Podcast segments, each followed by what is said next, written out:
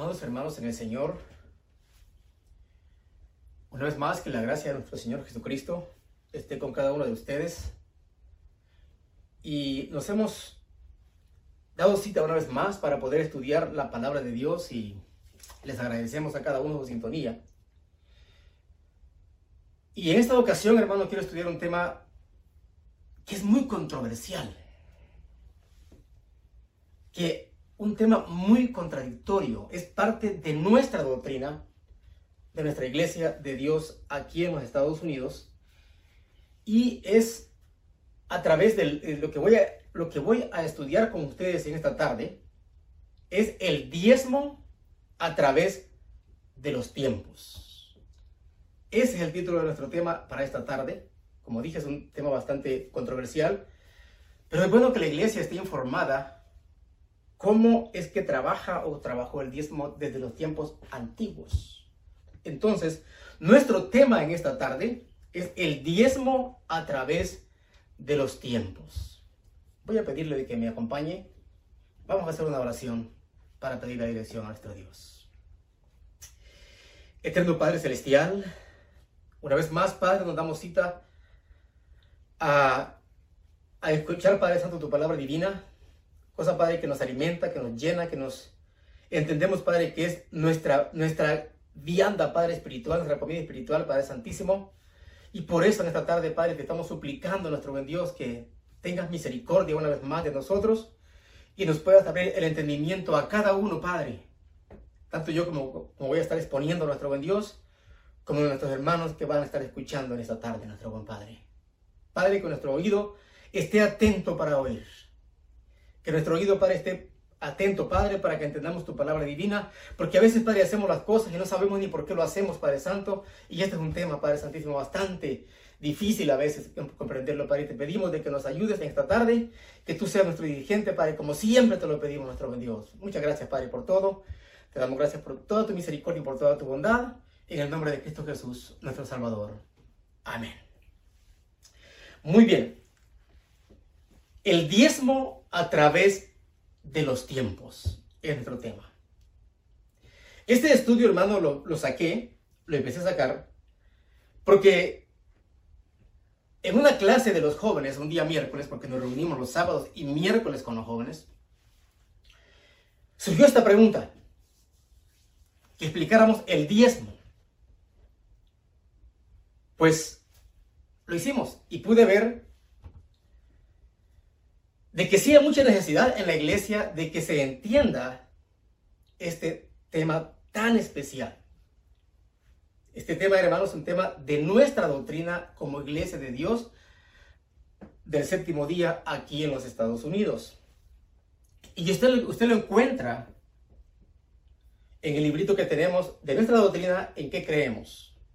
Ahí lo encuentra, pero quiero esta ocasión agarrarlo o tomarlo un poquito de más atrás de un principio. Muy bien. ¿Qué es diezmo? Diezmo es la décima parte del salario de una persona. Ese es diezmo.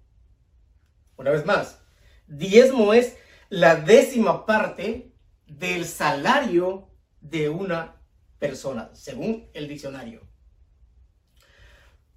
Se cree que el diezmo es una doctrina que hemos tradicionalmente colocado entre nuestras creencias bíblicas para hoy. Y para contradecir esta práctica, muchos de nuestros hermanos de otras denominaciones, muchos de ellos hacen un análisis del diezmo, pero solamente en tiempos de la ley. Este es un tema muy importante, hermano. Muy importante. Entonces, yo quiero tomar el diezmo a través de los tiempos. Han habido, o según la Biblia, hay tres etapas en la Biblia. Una que es la era o el tiempo de los patriarcas, el tiempo de los patriarcas que empezó desde que Dios puso a Adán en el huerto y terminó con la salida de Israel de Egipto. Es a esa época, a ese tiempo, se llama el tiempo de los patriarcas. Luego siguió la etapa o el tiempo de la era levítica o mosaica.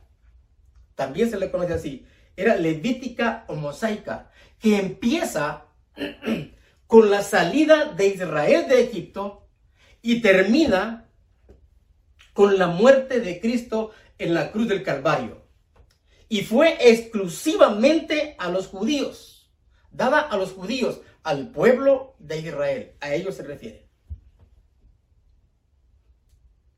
Esa es la otra etapa.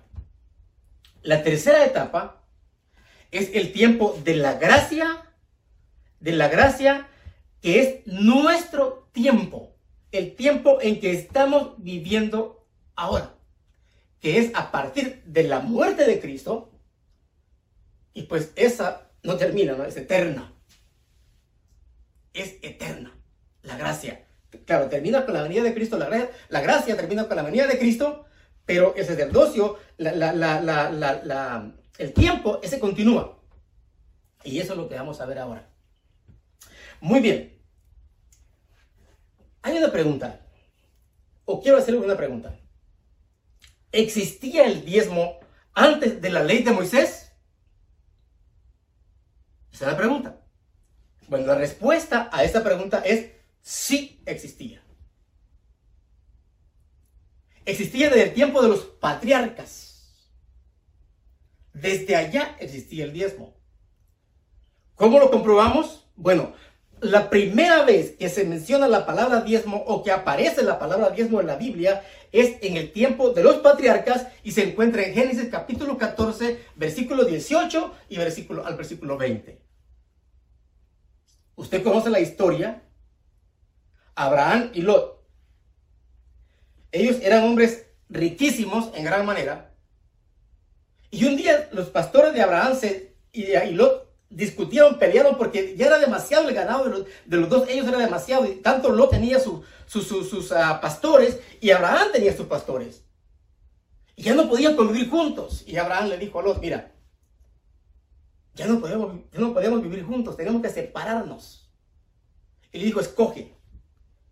Si tú agarras hasta este lado, yo agarro a este lado. Si tú vas a aquel lado, yo agarro al otro lado. Le dijo Abraham a Lot. Y Lot vio la llanura de Sodoma y Gomorra y vio que era algo precioso. Y dijo, y dijo Lot, esto agarro yo. Y se separaron. Cuando Lot y Abraham se separan, con el tiempo atacan ciertos reyes, atacan la ciudad donde estaba Lot y se llevan a Lot, a Lot cautivo. Y vienen a avisarle a Abraham que su sobrino había sido llevado cautivo y Abraham prepara 300 hombres, los agarra y va a perseguir a las personas o a los reyes que habían, se habían llevado a Lot. Y Abraham gana la batalla. Y la costumbre en aquel tiempo era cuando, cuando llegaban a la, ciudad y ganaban la batalla, el rey o el ganador agarraba los despojos, agarraba lo, lo que había en la ciudad y se lo llevaba con él. Entonces venía Abraham de la batalla de traer a su hijo, de traer a su hermano, a su sobrino Lot, cuando dice, cuando viene Lot, viene Abraham y se encuentra con lo siguiente, capítulo, capítulo 14 de Génesis, verso 18 y al, versículo 20. Dice así. Todos los versos que voy a leer, hermano, la aclaración, son de la Biblia Nueva Internacional, ¿ok?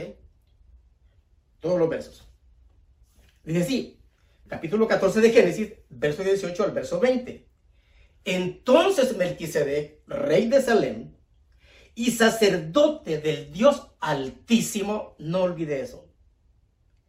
Salem, Melquisedec, rey de Salem, sacerdote del Dios Altísimo, era sacerdote de Dios.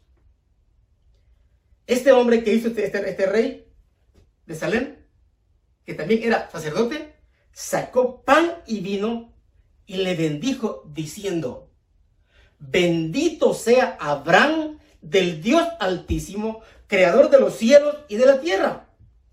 Y bendito sea el Dios altísimo que entregó tus enemigos en tus manos. Y aquí viene lo que Abraham hizo. Y le dio a Abraham los diezmos de todo. De los despojos que traía, Abraham le entrega todo. El 10% se lo entrega a este hombre llamado Melquisedec. Hay una cosa bien importante aquí. En el diezmo de los patriarcas, no vemos que hay una maldición para las personas que no dan el diezmo. Vemos que solamente hay una bendición. ¿Qué fue lo que dio a este sacerdote a Abraham? Tres cosas. Le dio pan, le dio vino y lo bendijo. Cuando aquel hombre, aquel sacerdote, aquel sacerdote bendijo a Abraham, Abraham le saca, el diezmo y se le entrega a él. Entonces Abraham le dio los diezmos de todo. No olvide esto. Abraham dio el diezmo, y escuche hermano, por favor, escuche bien esto porque lo vamos a ver más adelante, también va a salir eso mismo. Dice, Abraham dio el diezmo a Melquisedec como resultado de la bendición que él había recibido de él, de Melquisedec.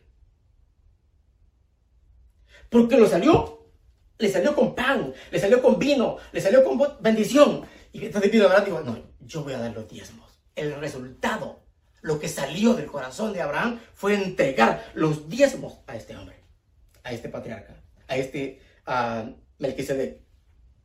En este, en, este, en este diezmo, el tiempo, en el tiempo de los patriarcas, hermano, no se ve ninguna maldición en el diezmo. No hay ninguna maldición. Y allí en Génesis capítulo 14, verso 18 al 20, es que aparece por primera vez la palabra diezmo. La segunda ocasión que aparece, que se menciona el diezmo, está relacionada con el advenimiento de la ley, no está, no está relacionada con el advenimiento de la ley, sino antes de la misma ley.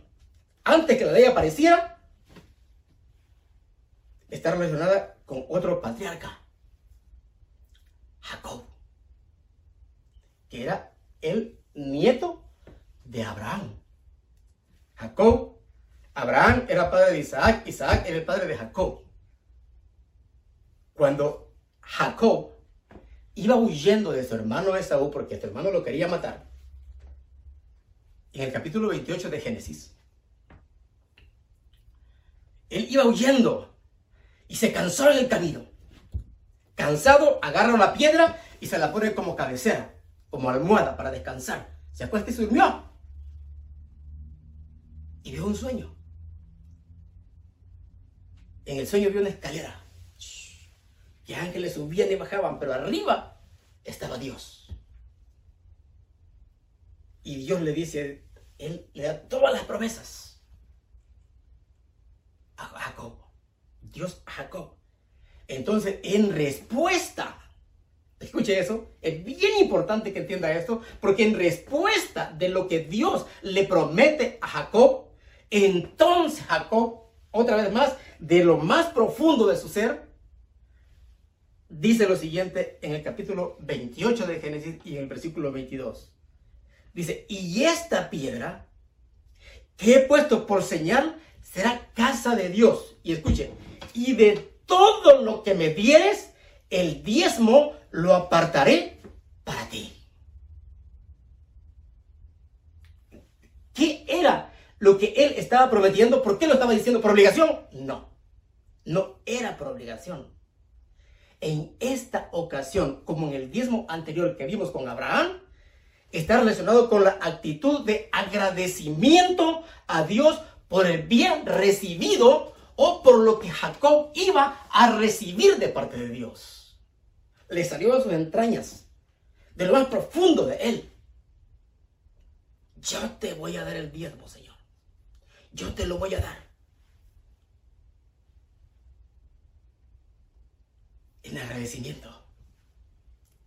Mire, muchos argumentan diciendo que el diezmo era de Moisés, era de la ley de Moisés. Muchos y dicen que ya no está vigente Porque vino Cristo y lo enclavó en la cruz y nos citan aquel verso bien conocido de Colosenses capítulo 2 y versículo 14, donde dice, anulando la célula de los ritos, que dice que toda esa ley fue clavada en la cruz y que ahora el tiempo ya no está vigente. Muchos dicen eso. Bueno, aquí hay algo bien importante de entender.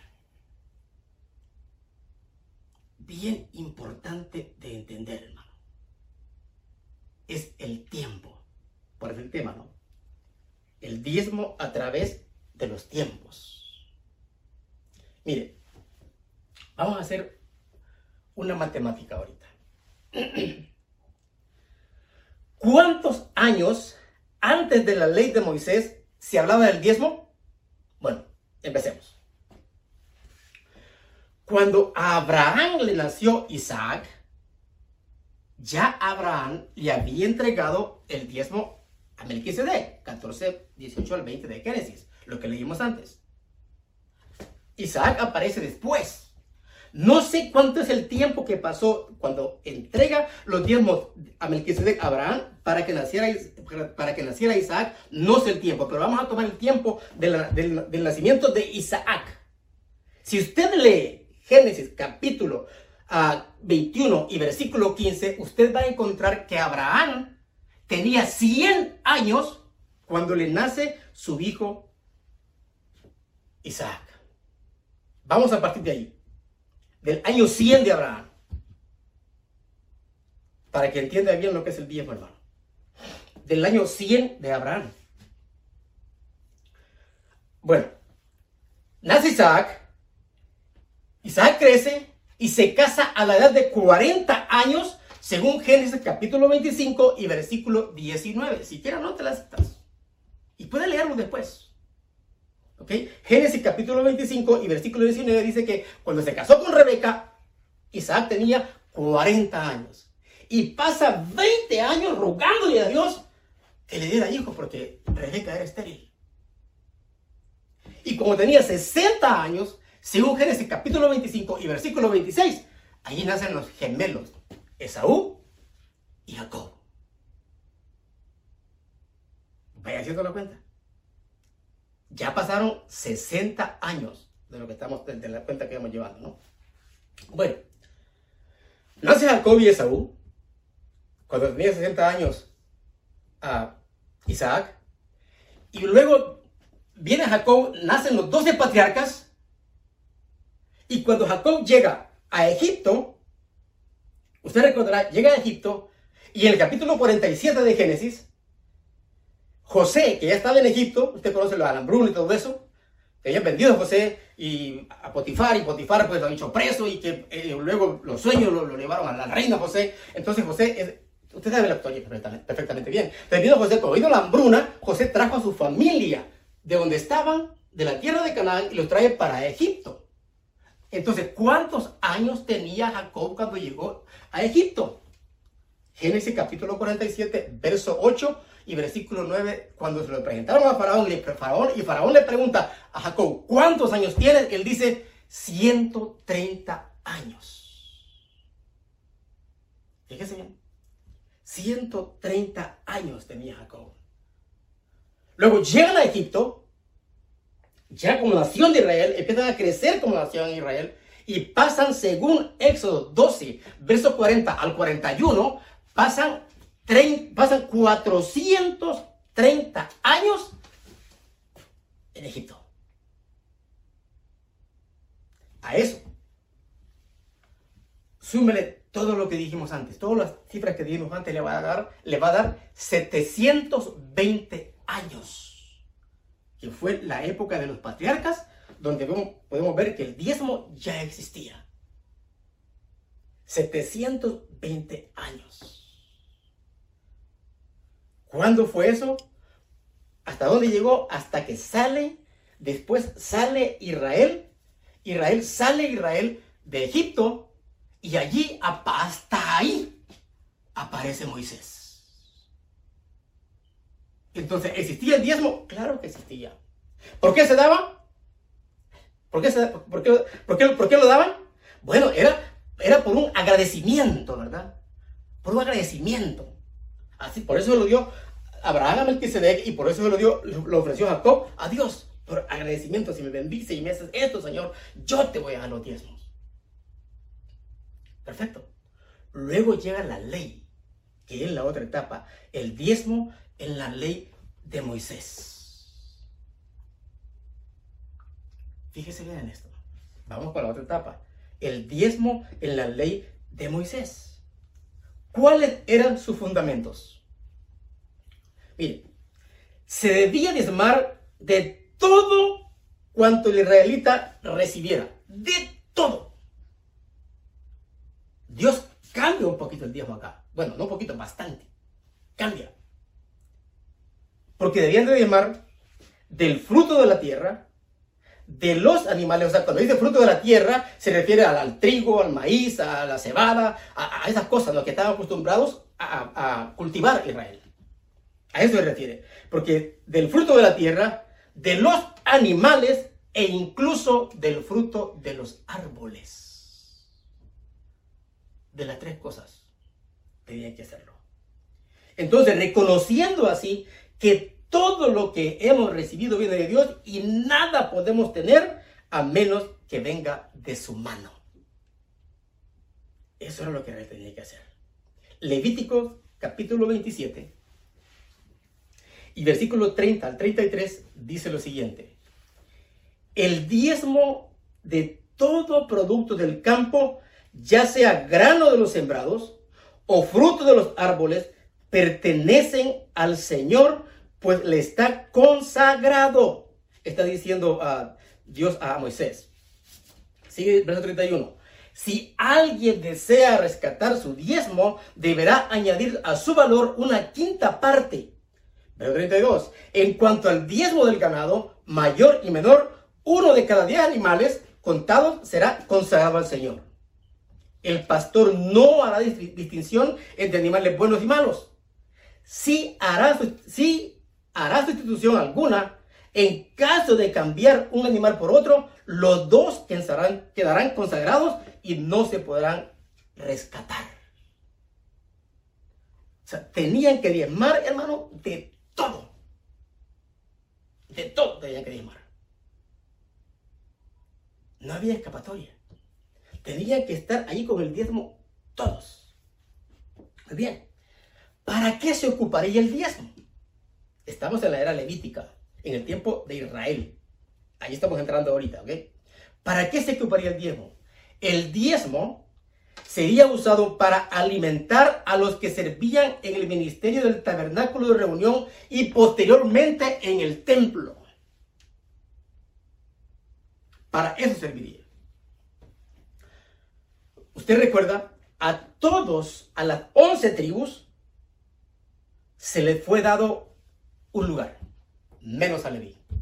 ¿Por qué? Porque Leví estaba dedicado, la tribu de Leví estaba dedicada directamente a las cosas de Dios. Dios los había apartado especialmente para eso. Entonces, ¿para qué eran los diezmos? Para los levitas. Capítulo 18 de Números y versículo 21. Dice así, a los levitas les doy como herencia y en pago por su servicio en la tienda de reunión todos los diezmos de Israel. Todos. Eran para los que servían en el sacerdocio levítico. Los demás podían trabajar, los demás podían sembrar, los demás podían ah, hacer, lo, hacer todo, menos menos los levitas ellos tenían un asignamiento especial de parte de Dios y ellos tenían que estar dedicados al templo, a los sacrificios, a interceder por el pueblo. A eso, no podían ellos contaminarse con otra cosa, solamente eso. Entonces los diezmos, como ellos no trabajaban, ellos, las otras once tribus, daban sus diezmos y de eso vivían los levitas. Así se alimentaban. Muy bien, esta era la manera adecuada que Dios proveyó para que fuesen sustentados los que por su ocupación espiritual y por reclamo divino no disponían de otro tiempo para hacer, para hacer, tener, para tener, perdón, haciendas, cosechar frutos o crear ganado. Ellos no podían hacer eso. Esa fue la asignación correcta, adecuada que Dios hizo para los, para los levitas. No podían ellos hacer otra cosa. Ahora fíjese bien, fíjese bien esta parte. Este diezmo que recibían ellos, los levitas, era la remuneración por el servicio que prestaban a Jehová. Era, ya lo leímos antes, ¿no? Pero fíjese bien, lo que dice número, número 18, verso 31. Lo que sobre, es decir, lo que, lo que sobre, ah, no, un poquito antes. Número 18, 25, 27 dice así, también los levitas debían diezmar. Lo que el diezmo que les daban a los levitas, ellos debían diezmar también. Lo que las 11 tribus traían el diezmo de, lo que, de la cosecha de ellos, de todo lo que habían sembrado, el ganado, de los, de los frutos de los árboles, ellos traían, traían el diezmo. Pero los levitas tenían que diezmar también ellos de lo diezmado de las otras tribus. 18, 25 y 26 de números. El Señor le ordenó a Moisés que les dijera a los levitas cuando reciban de los, de los israelitas los diezmos que les he dado a ustedes como herencia, ofrézcame como contribución el diezmo de esos diezmos. Qué ordenado el Señor, ¿verdad? Qué ordenado el Señor. Se imagina, no vas a quedarte con todo también, tú, también debes diezmar. Tú también debes diezmar. Y lo que te queda del diezmo que tú des a los levitas, eso, eso es tuyo. Eso se agárralo. Eso es lo tuyo. ¿Se imagina cómo es Dios, hermano? ¿Qué ordenado? Bien ordenado, ¿no? Ahora fíjese. En Deuteronomio capítulo 12 y versículo 19, Dios entregó una advertencia a las 11 tribus de no descuidar la atención a los levitas. No se vayan a descuidar. Siempre tienen que traer el diezmo. Ellos de eso viven. No se descuiden. Háganlo. Deuteronomio, capítulo 12, versículo 19 dice, cuídate de no abandonar a levita mientras vivas en la tierra. No los puedes abandonar. Pero sin embargo, recuerda esto, sin embargo, las 11 tribus de Israel no siempre le obedecieron a Dios en eso. No siempre. A pesar que Dios les había dicho, no puedes abandonar a los levitas, tienes que diezmar. Tienes que hacerlo. Ellos no pueden aguantar hambre. Tienes que hacerlo. Para que no descuiden la casa de Dios. El tabernáculo. No lo pueden descuidar. Tienes que traer siempre. Pero ¿saben qué pasó? Sí lo descuidaron. En los tiempos de Nehemías. En los tiempos de Nehemías se descuidaron tanto las once tribus del diezmo, tanto se descuidaron, que los levitas tuvieron que abandonar, escuche eso, el servicio en la casa de Dios e irse a labrar la tierra para poder ganar sustento diario y no morir de hambre. O sea, el mandamiento que Dios les había dado a, los, a las once tribus, desobedecieron completamente. Pero ahí estaba Nehemías el profeta. Ahí estaba Nehemías. Y dice así Nehemías capítulo 13, capítulo 13 de Nehemías, versículo 10 y versículo 12. Dice así, también me enteré de que los levitas, de que a los levitas no les habían entregado sus porciones y de que los levitas cantores encargados, encargados del servicio habían regresado a sus campos. Se habían ido a labrar la tierra. Así que, dice el verso 11, así que reprendí a los jefes y les dije, ¿por qué está tan descuidado el templo de Dios? Claro. Si las 12 tribus no llevaban la comida para los, el diezmo para los levitas, ellos tenían que comer. Se descuidaron y al irse a labrar la tierra, el templo quedó descuidado. Y eso, celoso, Nehemías le reclama y le dice, y le dice, no, ¿por qué está tan descuidado el templo de Dios? Dice, luego reuní y los restablecí en sus puestos. O sea, una vez más, tienen que hacerlo. Y habló con los jefes. Verso 12. Dice, todo Judá trajo a los israelitas, trajo a los almacenes la décima parte del trigo, del vino y del aceite. O sea, se volvió otra vez a dar el diezmo. Para que los israelitas estuvieran sirviendo en la casa de Dios. Ese era el diezmo en los tiempos de los levitas, en los tiempos de Moisés. Bueno, en las ocasiones que la nación olvidó el cuidado de los que ministraban las cosas ah, sagradas, vino la decadencia, hermano, decadencia. Y también vino el descontento de Dios hacia la nación de Israel. Dios molesto Dios con ellos. Cuando las once tribus desobedecían, Dios siempre mostraba su reproche ante la avaricia y el egoísmo a su desobediencia. Y allí es que usted lo puede ver en Malaquías, capítulo 3, y vamos a leer desde el verso 6 para que entienda para quién es este verso. Porque a veces vamos a los extremos, ¿no? Uno decimos, no existe el diezmo, y otro, es mandamiento el diezmo. Ahí tienes que darlo por obligación. Está rogándole a Dios. A veces los dos son extremos. Pero escucha lo que le voy a decir. Malaquías capítulo 13. Perdón, Malaquías capítulo 3. Verso 8 al 10 no está hablando con nosotros. Es todavía en la era levítica, era para el pueblo de Israel ese verso. Y a eso lo aplicamos para nosotros. Pero ese verso no es para nosotros. Recuerden, nosotros estamos en la era de la gracia, el tiempo de la gracia, por la fe. Entonces, ¿por qué le estoy diciendo esto? Vamos a leerlo. Para entenderlo mejor, vamos a leer Malaquía capítulo 3, desde el verso 6 al verso 12. Además, este verso no es para nosotros. No es para la iglesia de ahorita, no, no es. Es para el pueblo de Israel. Vamos a verlo.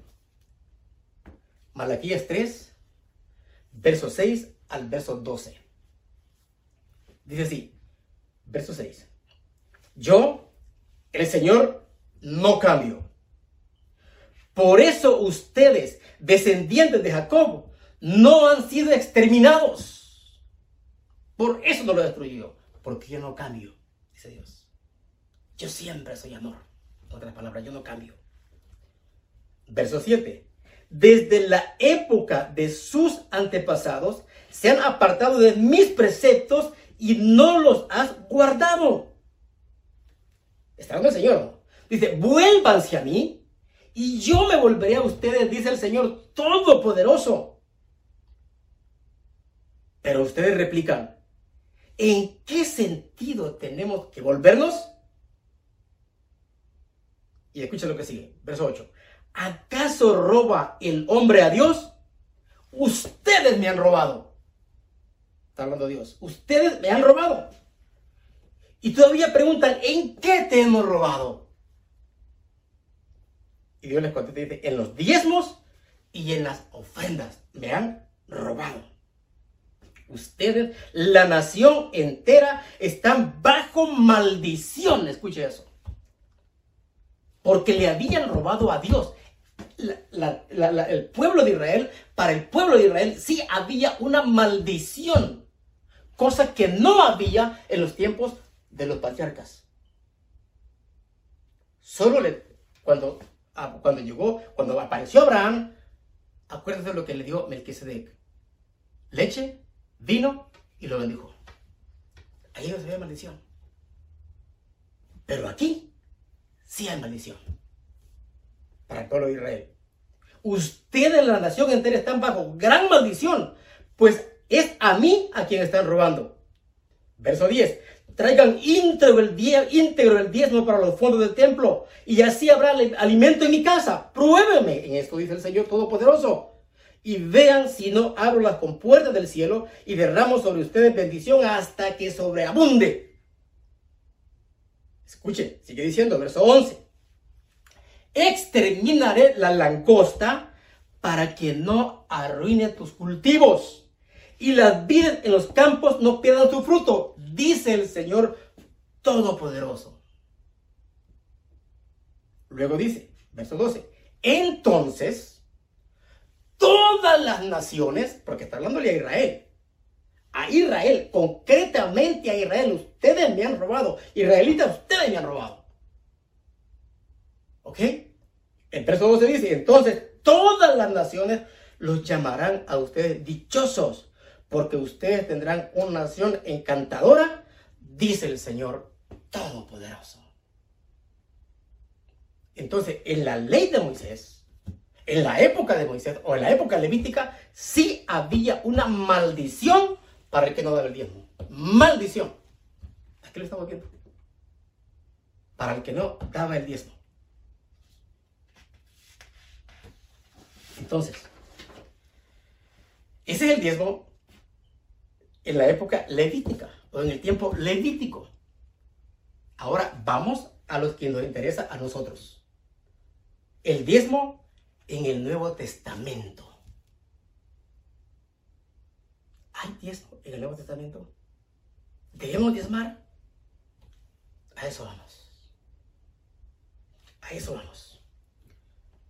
Vamos a la etapa de la gracia. Etapa de la gracia o tiempo de la gracia donde vivimos por fe. Entonces, ok, es la etapa esta donde nosotros vivimos ahorita. Esa. Y escucha, hermano. El diezmo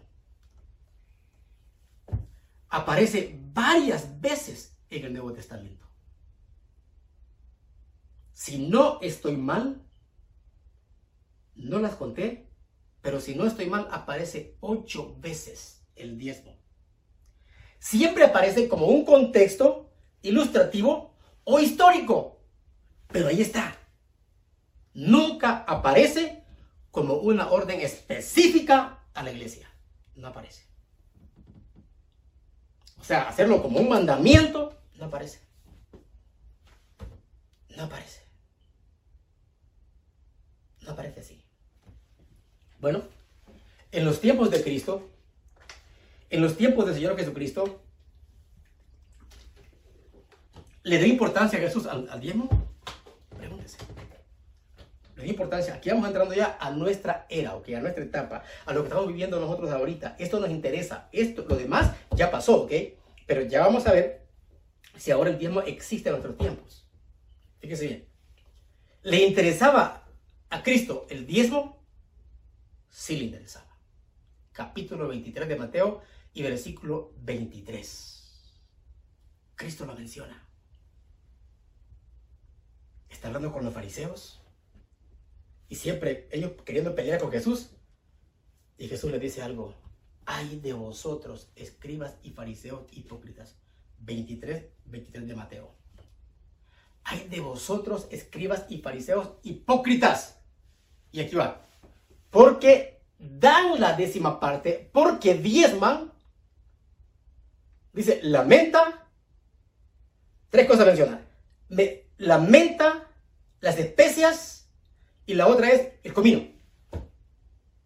Tres cosas, puede leerlo. 23, 23 de Mateo. Y dice Cristo, esto, pero han descuidado lo otro, que la misericordia, la fidelidad, la misericordia y la justicia. Eso ustedes lo han, descuidado, Y al final le dice, esto, o sea, esto de la misericordia era, o sea, del diezmo, era menester hacerlo. Pero tampoco descuidar lo otro. ¿Sí ve el valor que Cristo le da al diezmo? ¿Sí lo entiende, hermano? Cristo ve el diezmo igual como es la misericordia, como es la fidelidad. Así como es la fidelidad, como es, hermano, la justicia. Dios lo ve igualito. No dejes esto, pero tampoco me dejes esto. Eso es lo que está diciendo Jesús. No, eh, no dejes esto, ni tampoco me dejes esto.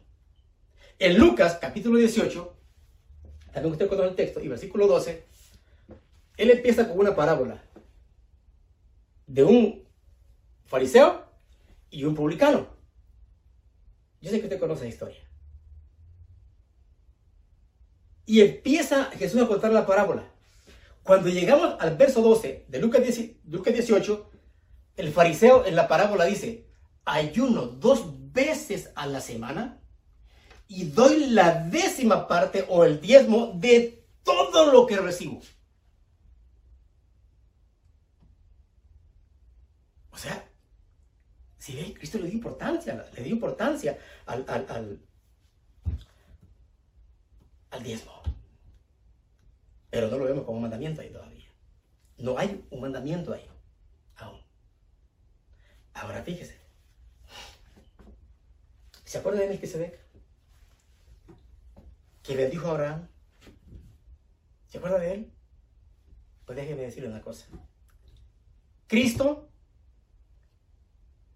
Cristo hermano, vino a ser el sacerdocio de Melquisedec. Ese sacerdocio que aparece en Génesis nunca desapareció.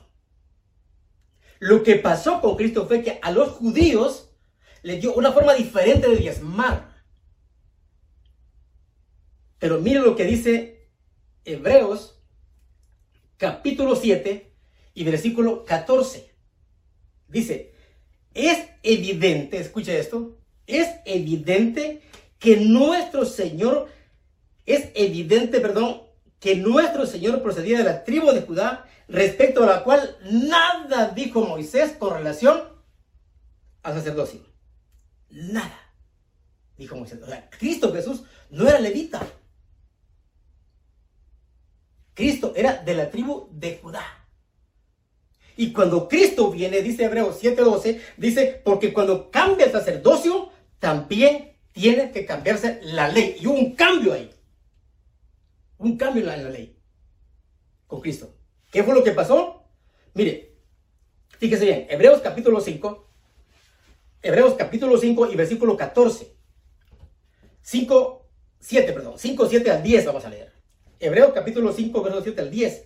En los días, dice el verso, el verso 7, en los días de su vida mortal, Jesús ofreció oraciones y súplicas con fuerte clamor y lágrimas al que podía salvarlo de la muerte. Y fue escuchado por su reverente sumisión. Está hablando de Cristo. De él está hablando.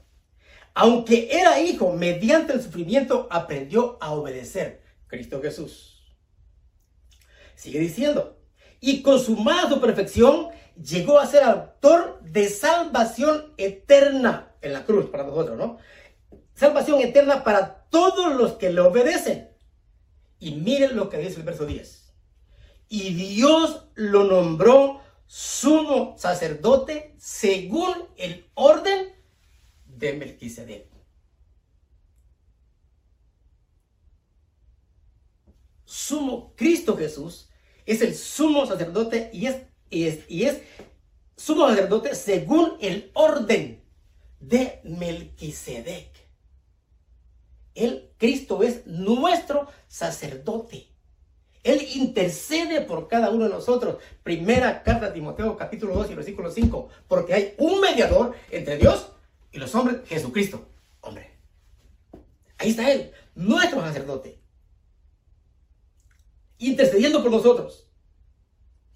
¿Y sabe qué es lo lindo, hermano?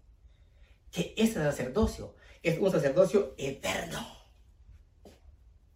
Eterno al que nosotros pertenecemos, a Cristo.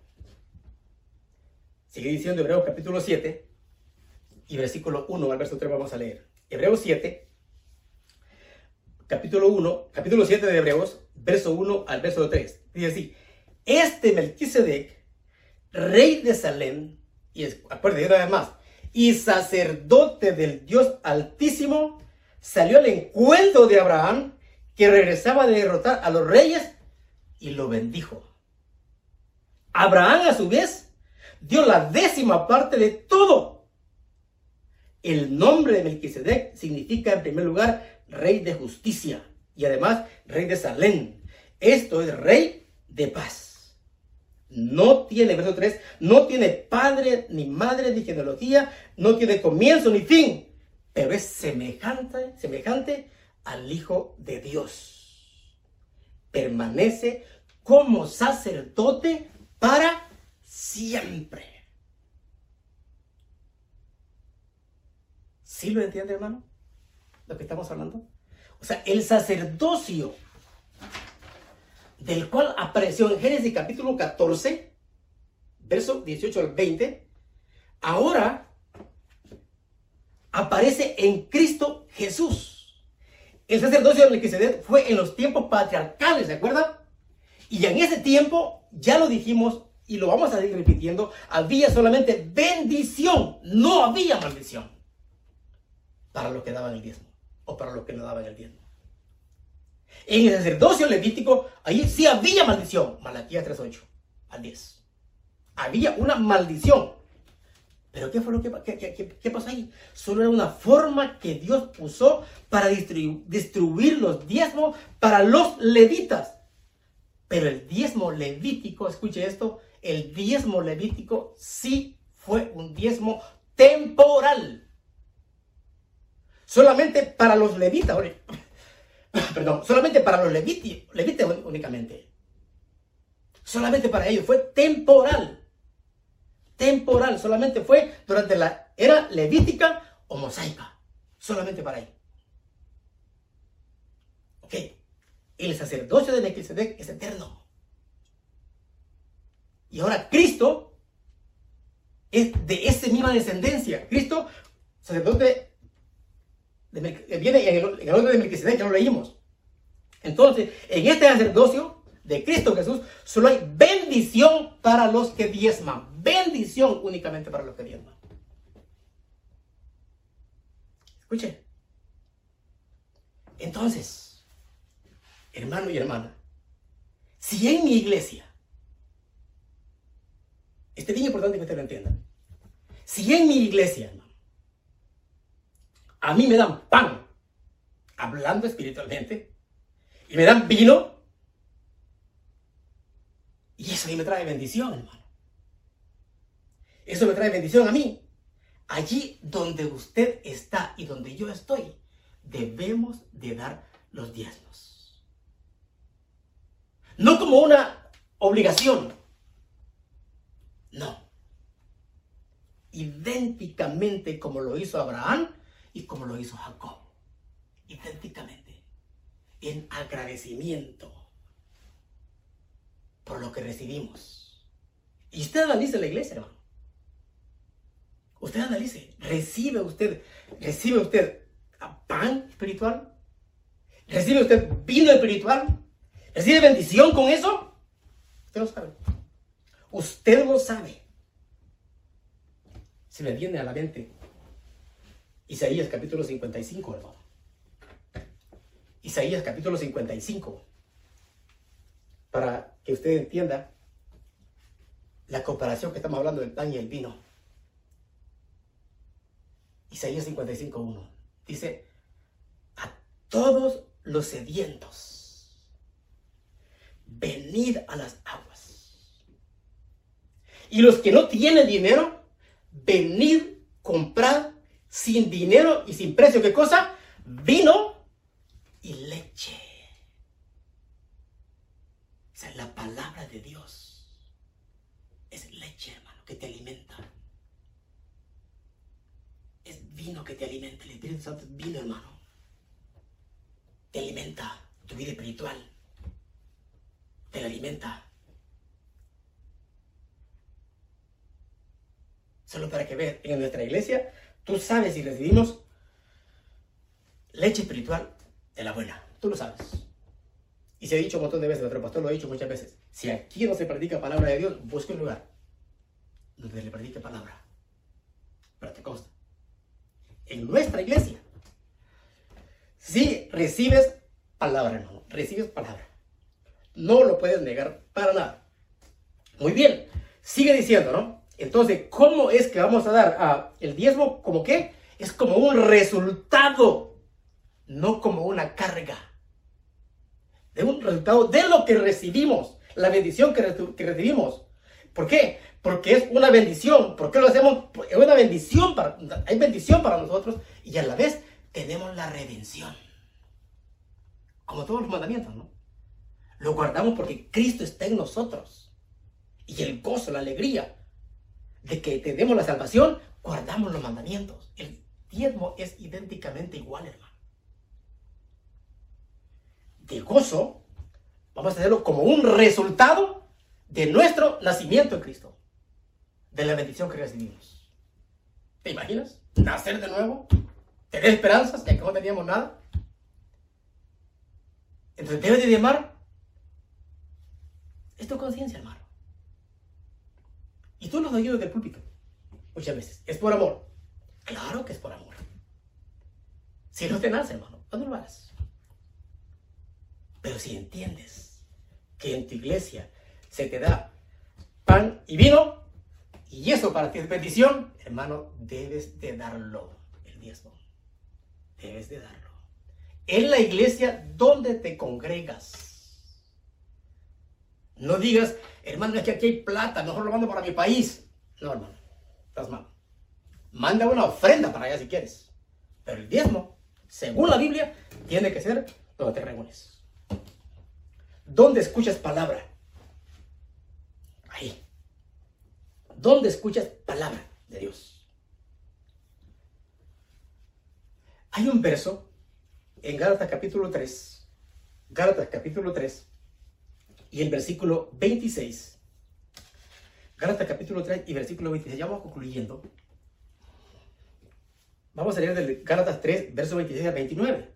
Fíjese bien. Todos ustedes, dice Pablo, todos ustedes, hablándole a los de Galaxia, todos ustedes son hijos de Dios mediante la fe en Cristo Jesús.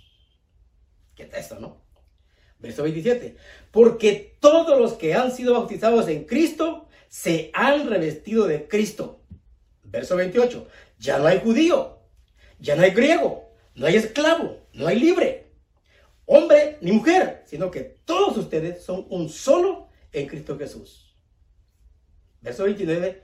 Y si ustedes pertenecen a Cristo, son la descendencia de Abraham y herederos según la promesa. ¿Qué le parece eso? Usted y yo, hermano, al nacer de nuevo, ahora espiritualmente, según este verso, ahora somos la descendencia de Abraham. Escuchen. Y hay un dicho muy común. Tal palo, tal estilla. Si Abraham lo hizo, ¿por qué no? ¿Por qué no yo? Hermano, Cristo habló mucho con los fariseos sobre esto. Y dice, nosotros decimos que somos hijos de Abraham. Ya lo leímos, somos hijos. Y hemos nacido de nuevo, somos hijos de Abraham. Somos hijos de Abraham. Ah, qué rico, ¿no? Somos hijos de Abraham, nuestro Padre, espiritualmente hablando. Cristo nos ha concedido eso. Somos hijos de Abraham. Pero fíjese que Cristo hablando en el capítulo 8 de Juan. En el capítulo 8 de Juan, siempre los fariseos discutiendo con Cristo en contra de él. Y hablando con Cristo le dicen, porque Cristo ya le había dicho varias cosas, ¿no? Viene, le, dice, le dice Cristo a ellos, le dicen, los fariseos le dicen a Cristo, nosotros, nuestro padre es Abraham. 8.38, y no estoy mal. Nuestro padre es Abraham. En el siguiente versículo, Cristo les dice, ah, 39, hermano. El verso 39, Cristo les dice, si fuerais hijos de Abraham, las obras de Abraham harías. O sea que los fariseos se hacían llamar hijos de Abraham. Y claro, era la simiente, carnalmente hablando, era la hermano, de Abraham. Pero ¿sabe qué? No seguían lo que Abraham hacía. No lo seguían. Y Cristo lo dijo ahí. 8.39 de, de Juan. Si fueran hijos de Abraham ustedes, ustedes actuaran idénticamente como actuó Abraham. ¿Cómo actuó Abraham? Cuando Melquisedec le dio pan, vino y lo bendijo, Abraham dio sus diezmos. Ahora la pregunta es para ti. ¿Han nacido de nuevo? Si hemos nacido de nuevo, somos hijos de Abraham. ¿Y entonces qué tenemos que hacer? Las obras de Abraham. Las obras de Abraham. Esas son las que tenemos que hacer. Y Abraham diezmó. Abraham sí el diezmo a Dios. A Melquisedec, que era el sacerdote del Dios Altísimo. Melquisedec. Sacerdocio eterno. Eterno. Y ya vimos, Cristo viene en el orden de Melquisedec. Tú eres hijo de Cristo. Te bendice, hermano, él. ¿Te bendice él? Materialmente, hablando materialmente, ¿te bendice él? Claro, hermano, tú lo sabes. Trabajas, te mueves, qué rico, ¿no? Qué rico. Además, luego viene la bendición espiritual, la palabra de Dios, como le hemos hablado, la palabra de Dios. Tiene bendición. ¿Qué debe hacer? Imita a Abraham, hermano. Imita a Abraham. Recuerda, no por un mandamiento no por un mandamiento, sino como el resultado, resultado de la bendición que tú has recibido de parte de Dios. Piénsalo. Piénsalo. Entonces, nuestro tema, no lo olvide, el diezmo a través de los tiempos. Si debemos dar diezmo, debemos darlo con la Biblia, debemos darlo, hermano. Debemos darlo. No pierdas bendición. ¿Te vas a condenar porque no lo des? No te vas a condenar. No te vas a condenar. Pero ¿sabes qué? Pierdes bendición, hermano. Pierdes bendición. Y eso sí, te lo aseguro 100% que pierdes bendición. Pierdes bendición.